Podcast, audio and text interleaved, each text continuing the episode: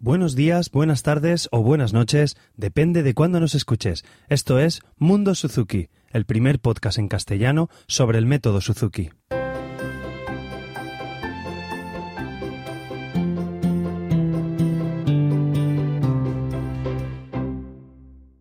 Bueno, hola a todos y bienvenidos a un nuevo capítulo de Mundo Suzuki, el podcast donde hablo sobre todo lo relacionado con Suzuki. Soy Carmelo Sena, profesor de guitarra Suzuki, y a través de este podcast me gusta compartir mi experiencia en el día a día como profesor y todo lo que aprendo sobre esta apasionante filosofía, metodología o estilo de vida. Cada uno lo llama como quiere, por eso me gusta llamarlo Mundo Suzuki. Y comenzamos el capítulo 12, si no pasa ya nada en el mundo.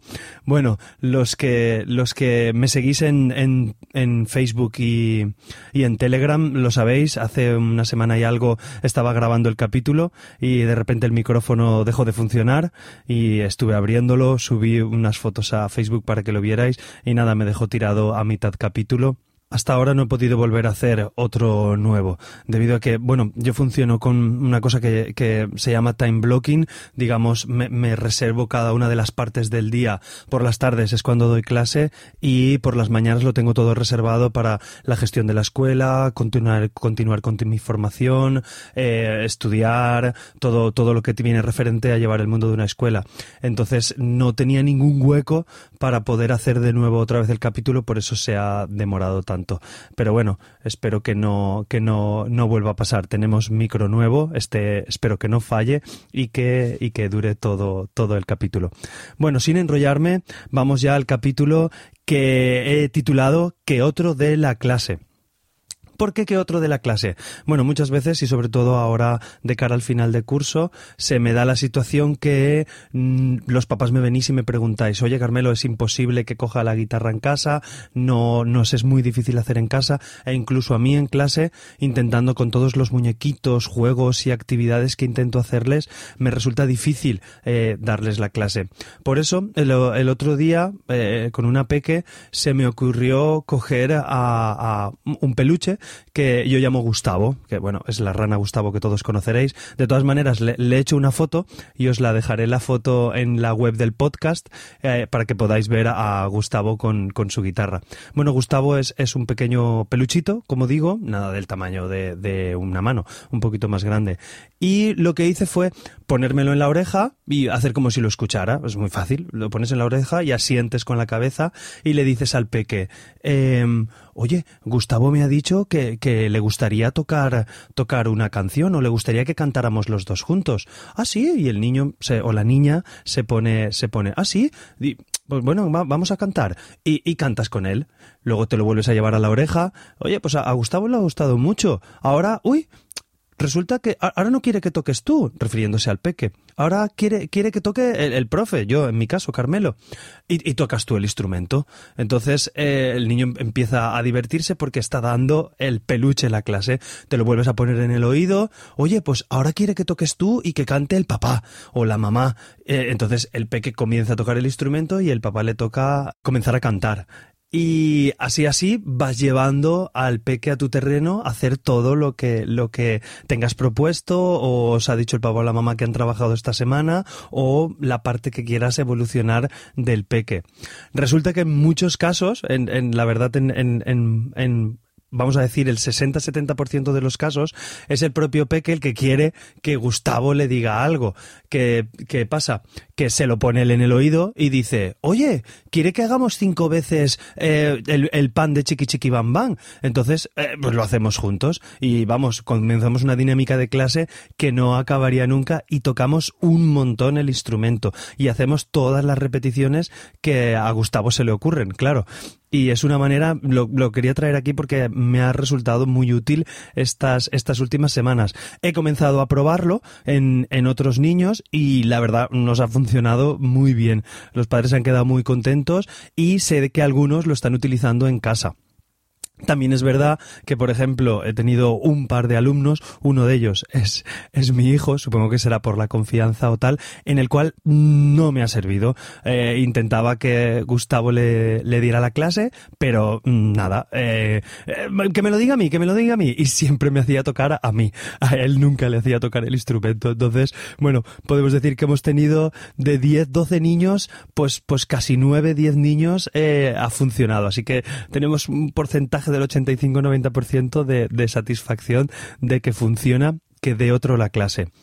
Otros recursos que, que, también he gastado es, por ejemplo, darle conciertos a muñecos que tengáis en casa. Eso servirá a los papás en casa para, para hacerlo. Por ejemplo, eh, eh, pues muñequitos pequeños, pequeños Playmobil, o los podéis poner en fila. Hoy les vamos a dar un concierto, que mira, el otro día trabajamos, o podemos hacer también conciertos de cantar directamente, porque no todo siempre es em, tocar el instrumento. Hay que cantar, hacer ejercicios con las manos, ejercicios con el cuerpo y que sientan realmente la música. O, por ejemplo, hacer una escucha activa, digáramos, dijéramos, de, del CD. Ponéis el CD de vuestro instrumento, sea de violín, de piano, de, guitarra, de cello, de flauta. Bueno, ya sabéis que yo intento, yo soy profe de guitarra, pero intento abrirme a, a todos los instrumentos y que estos recursos os puedan servir tanto a papás y a mamás como a profesores en clase.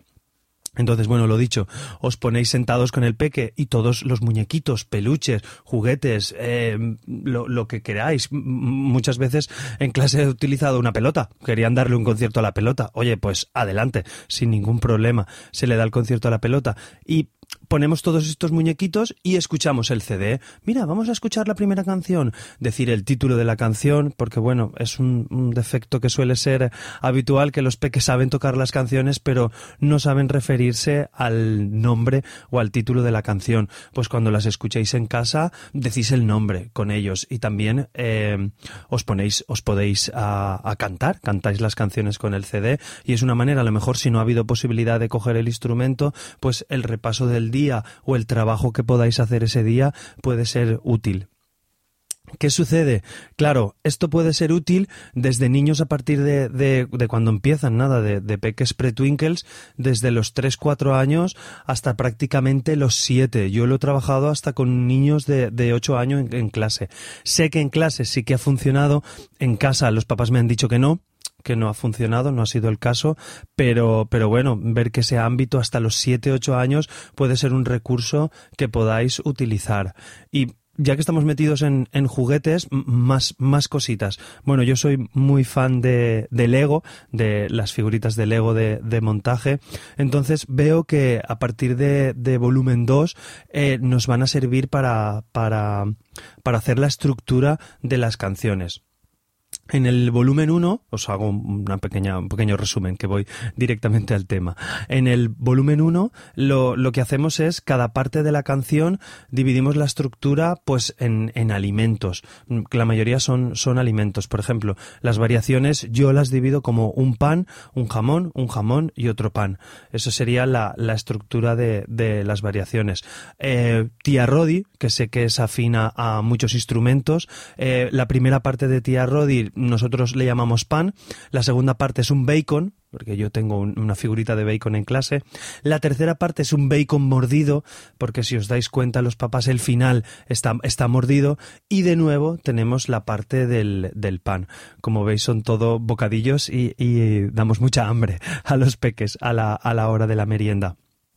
Otra, otra estructura que tengo, por ejemplo, es eh, Canción de Mayo, que también creo que está en la mayoría de instrumentos Suzuki, pues canción de mayo yo utilizo eh, un, bocadillo de chorizo. Es un pan, un chorizo, un chorizo y un pan. Debido a la similitud de las notas con, con las variaciones y con el tema, eh, eh, pues utilizo este, este símil.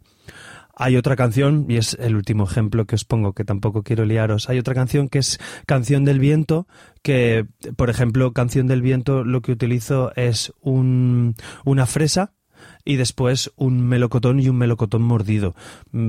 Son las que utilizo yo. Podéis inventároslo y de hecho hay niños que se inventan ellos solos de la estructura. Una, una de las partes que me gusta mucho de, de Suzuki es que desde el primer momento trabajamos las notas, trabajamos las canciones y trabajamos la estructura. Así los peques lo tienen todo situado en, en la cabeza en todo momento. Y bueno, a lo que iba, para un poquito más avanzados, ya a, a niños que, que estén llegando el volumen 2, que pueden ser que tengan 8, 9 años o algún, algún hermano más pequeñito puede ser que llegue antes. Eh, ya os digo, no quiero decir referencias de edad porque cada niño es, es, tiene una evolución y cada niño llega al punto cuando, cuando tenga que llegar. Pues bueno, en, en esta parte del volumen 2, para utilizar la estructura, les suele gustar bastante las fichas de Lego. Entonces, pongo, pongo una base de Lego, hay unas bases de estas verdes o, o alguna ficha cuadradita grande y montamos la estructura con, con los típicos cubos de Lego. Si hay una estructura que es un poquito más grande, pues es un cubo más grande amarillo, luego puede venir una estructura más pequeñita.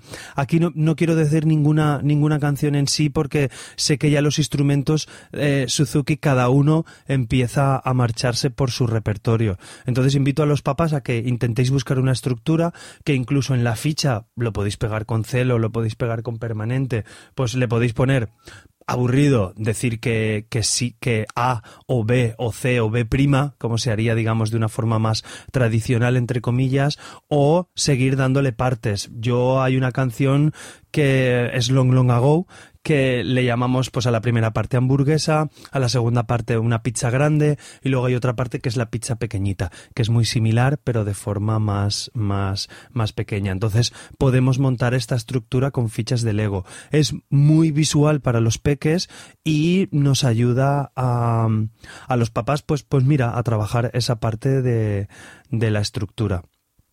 No sé, quería daros el, el, punto de vista que estoy teniendo estas semanas, que, que, he utilizado estos muñecos para darles conciertos y ya que estamos de cara en el final de curso, creo que puede ser una buena ayuda y un buen recurso para profesores y para papás.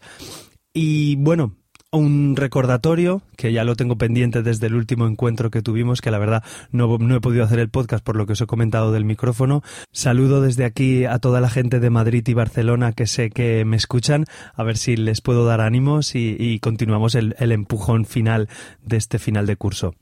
No quiero marcharme sin recordaros eh, la agenda para este verano. Voy a ver si hago un podcast antes de que termine el curso y os doy todo una serie de, de agenda, digamos, de cara al verano. Uno que quiero eh, eh, informaros, que creo que muchos lo sabréis, es el primer curso de verano de la Asociación Catalana de Método Suzuki, que se, se va a hacer en Solsona y bueno, tiene un título muy gracioso que lo llaman Solsona Sona. Se va a hacer a, el, entre el 20 y 23 de julio y habrá eh, clases y, experiencias para violín, violonchelo, piano y guitarra.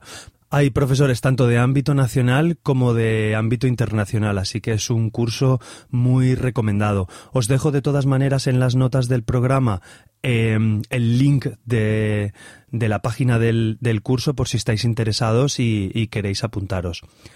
Y bueno, para no perder la costumbre, me quiero despedir con una frase de Suzuki, que la frase de esta semana es un poquito más eh, larga, así que os la digo. La enseñanza de música no es mi propósito principal.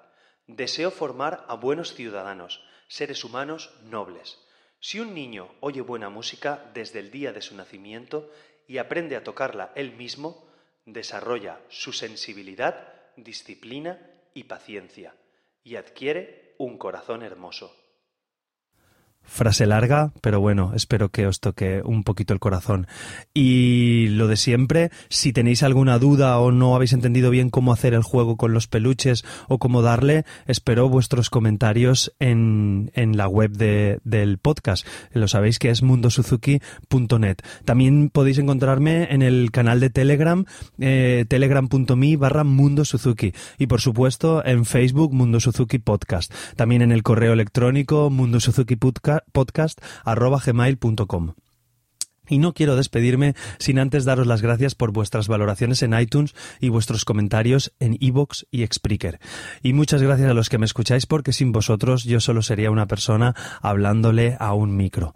Nada más, deciros buenos días, buenas tardes o buenas noches, depende de la hora que sea. Nos escuchamos en el próximo capítulo. Hasta luego.